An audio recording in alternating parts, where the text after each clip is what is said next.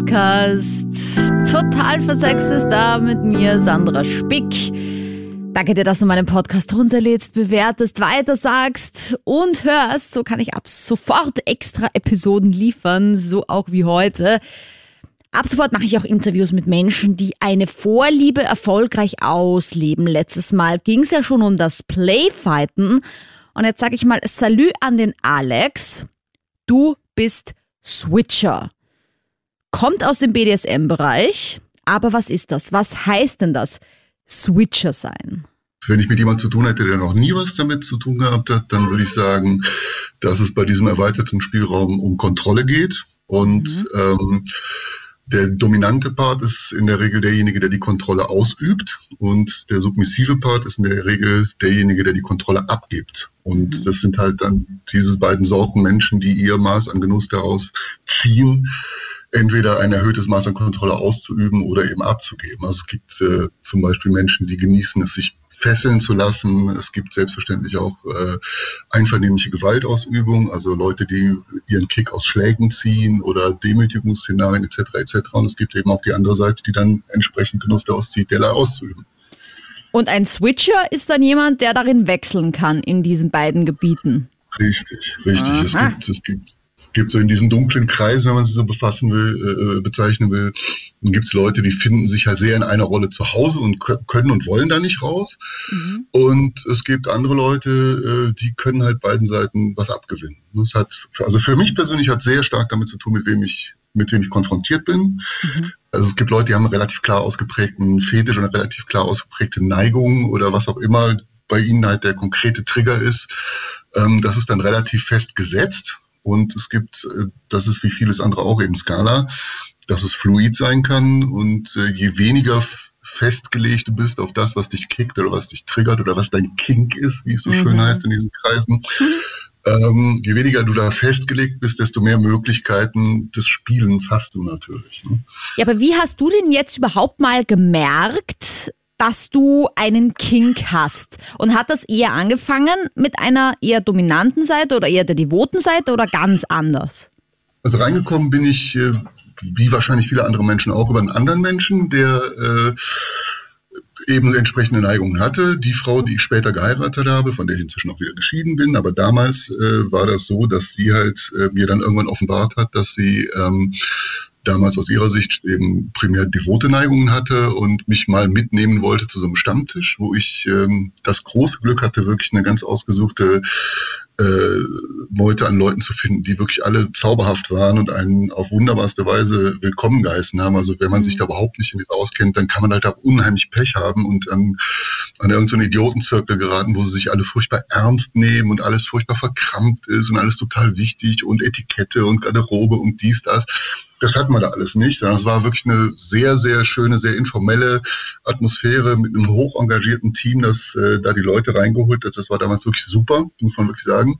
Mhm. So dass ich mich dem auch sehr, sehr unverkrampft nähern konnte und dann nicht direkt irgendwie so reingehen konnte, weil um Gottes Willen ne, werden hier irgendwelche Rollenerwartungen gesetzt, muss jetzt hier der große böse Kampfmaschinentyp sein oder was der Geier, ne? Und äh, das war alles überhaupt nicht Thema, sondern man konnte sich da ganz frei und äh, sehr, sehr, ähm, sehr, sehr unverkrampft mit dem Thema, dem Thema annähern. Das war super. Mhm. Und äh, da war ich halt mit ihr dann und äh, habe dann so mich so langsam so reingelernt, in wie das denn so Ne, was sie denn so gerne mochte in dem Kontext. Und das war für mich natürlich auch nicht einfach. Ne? Du warst als, gerade als jüngerer Mann dann noch, ne, dann meinst halt immer, du musst irgendwie der tolle Hecht sein und äh, verzeihst dir halt auch keine Fehler.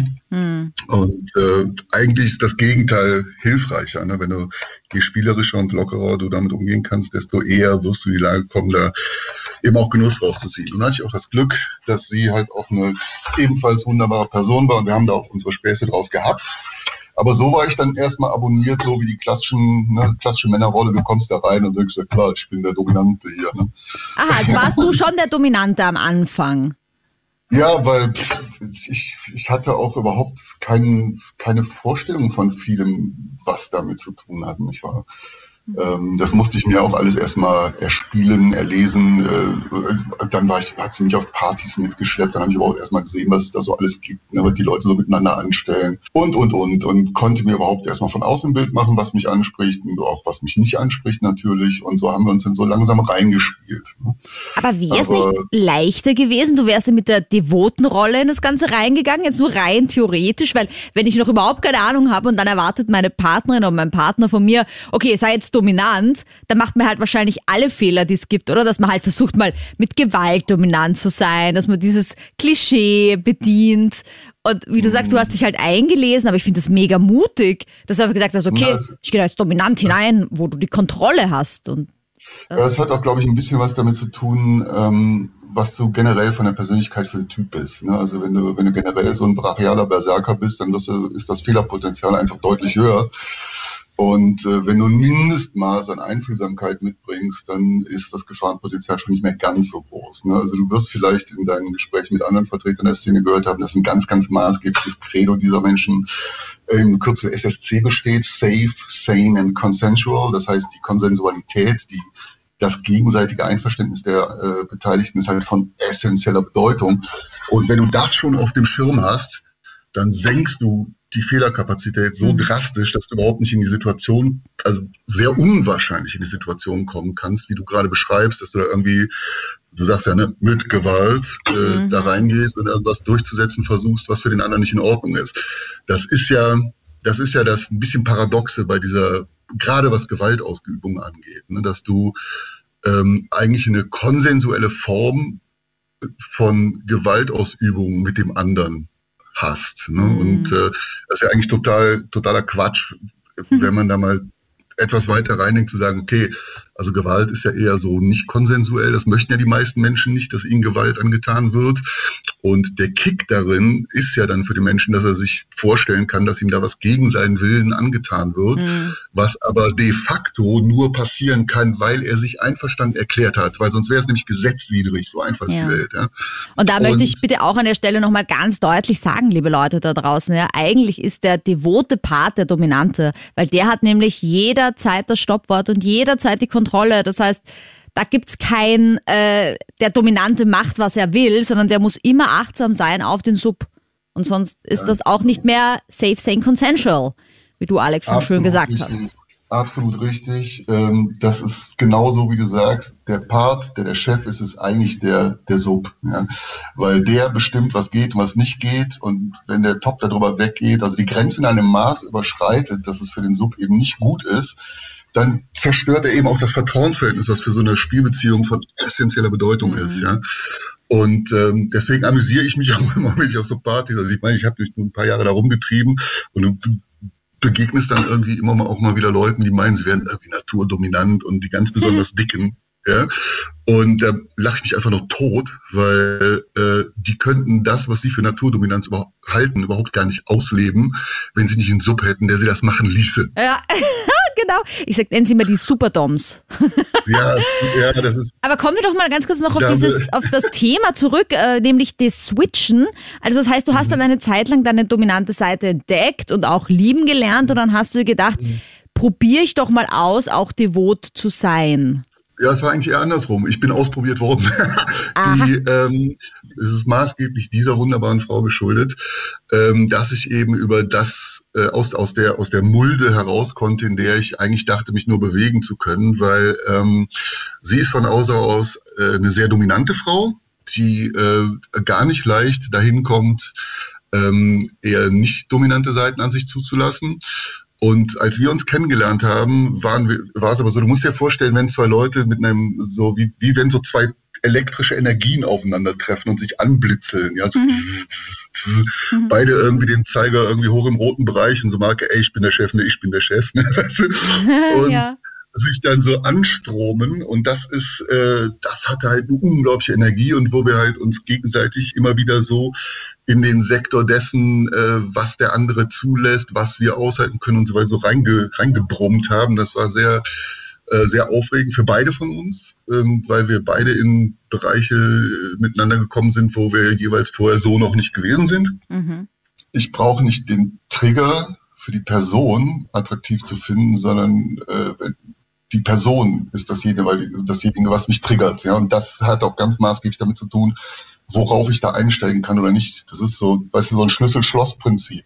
Aber würdest du sagen, dass du einen Favoriten hast oder dass du wirklich gleichwertig jetzt entdeckt hast, du kannst genauso devot wie dominant sein?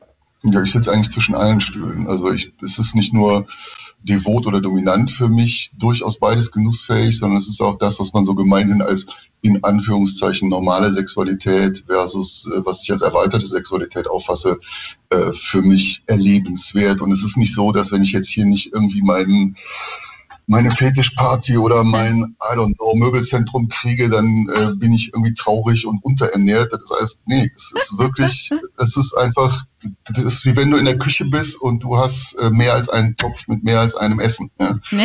ja. Du, hast, das, du, isst, du isst ja auch nicht den ganzen Tag nur Nudeln, sondern irgendwie ab und zu haust du dir auch mal volle Pulle, hartes, indisches, äh, scharfes Zeug rein oder Chili-Alarmstufe, dass es qualmt, ja. Und an einem anderen Tag brauchst du halt mal deine vegetarische Kaltschale oder weiß der Geier. Ja, aber auf, das ist ja eine Form von Varianz. Ne? Das ist eine, ich sage immer, Sexualität ist auch eine Form von Nahrung und da, wo man sich ernährt, nimmt man auch nicht die ganze Zeit nur dasselbe zu sich. Also je, je weiter du deinen Gaumen schulst, je weiter du deinen Geschmackserleben um Spielräume erweiterst, desto besser wird es dir gehen ja, beim Essen. Ja, das klingt sehr gesund. Ne? Das klingt auf jeden Fall nach äh, einer gesunden Form von Vorliebe. Hast du dann irgendwie so Tage, wo du merkst, heute brauche ich das Dominantsein und morgen ist es dann vielleicht, wie du sagst, das vegetarische Gericht, wo du wieder devot bist? Oder wie äußert sich das? Oder ist es dann immer so eine Absprache zwischen dir und deiner Spielpartnerin? Das ist noch nicht mal eine Absprache, das, ist, das entsteht aus dem Moment raus. Also ich, ich persönlich halte es auch für das Beste, wenn man mit Menschen zu tun hat, deren, deren Antennen jeweils so entwickelt ist, dass man sich erspürt oder den anderen erspürt, wo der gerade ist. Ne? Es ist, es ist unheimlich viel von sehr, sehr vielen Faktoren abhängig wenn du, ähm, wenn du nicht festgelegt bist auf deine bevorzugte Rolle, dann kannst du eben auch äh, ganz anders erspüren, wo der andere gerade ist, wo du bist und, und dich ganz anders einlassen. Ja. Klar habe ich acht von zehn Mal sogenannten normalen Sex, ja, und ab und zu geht's halt dann so los, dass ich meine Süße am Hals habe. Oder keine Ahnung, oder äh, an den Haaren durch die Budeschleife oder weiß der Geier was. Ja. Das, ist, äh, das, das hängt extrem davon ab, wo die Energie gerade ist. Mhm. Und es ist es ist umso besser für beide Beteiligten, je wacher und aufgeschlossener und ent entwickelter die jeweiligen Antennen sind, dass man sich gegenseitig überhaupt wahrnimmt. Ja? Mhm. Wenn du nur irgendwie deinen Standard-Kopfdrucker hast, der nur eine Sorte Matrize ausspucken kann, dann ist dein Gleis natürlich auch extrem fixiert. Ja, dann läufst du wie auf Gleisen und du kannst nicht mal rechts über die Wiese abbiegen, weil du gerade Bock auf Wiese hast. Ich finde es total spannend, dass du das so beschreibst, weil für mich zum Beispiel ist es halt so, dass ich mich eher in der devoten Rolle sehen würde als in der dominanten, aber ich glaube, ich wäre eigentlich ein total guter Dom. aber ich, ich, ich, weiß, ich gestehe mir das auch nicht so zu oder ich weiß da nicht, was ich machen soll. Ich bin dann unsicher und deswegen gehe ich eher in die Devote, wo halt mit mir gemacht wird, als ins Dominante. Mhm. Und es gibt aber, glaube ich, voll viele da draußen, die sich denken, ich weiß gar nicht, ob das was für mich wäre.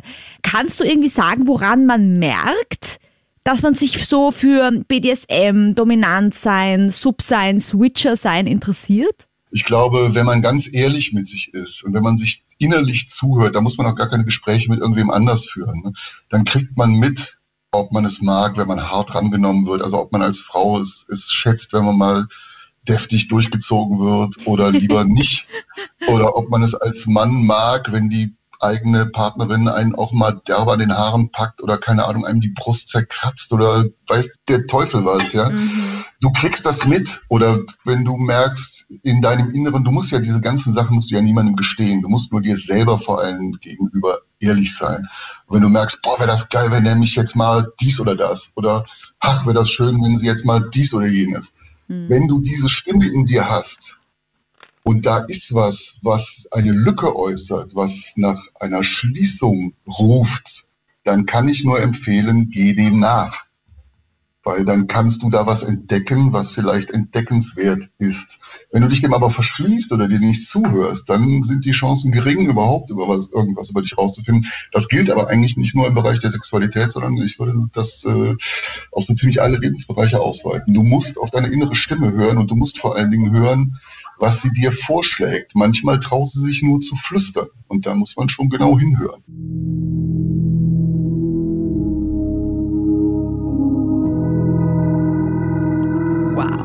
Toll gesprochen, sehr wichtige Message. Danke Alex fürs Teilen deiner Erfahrungen.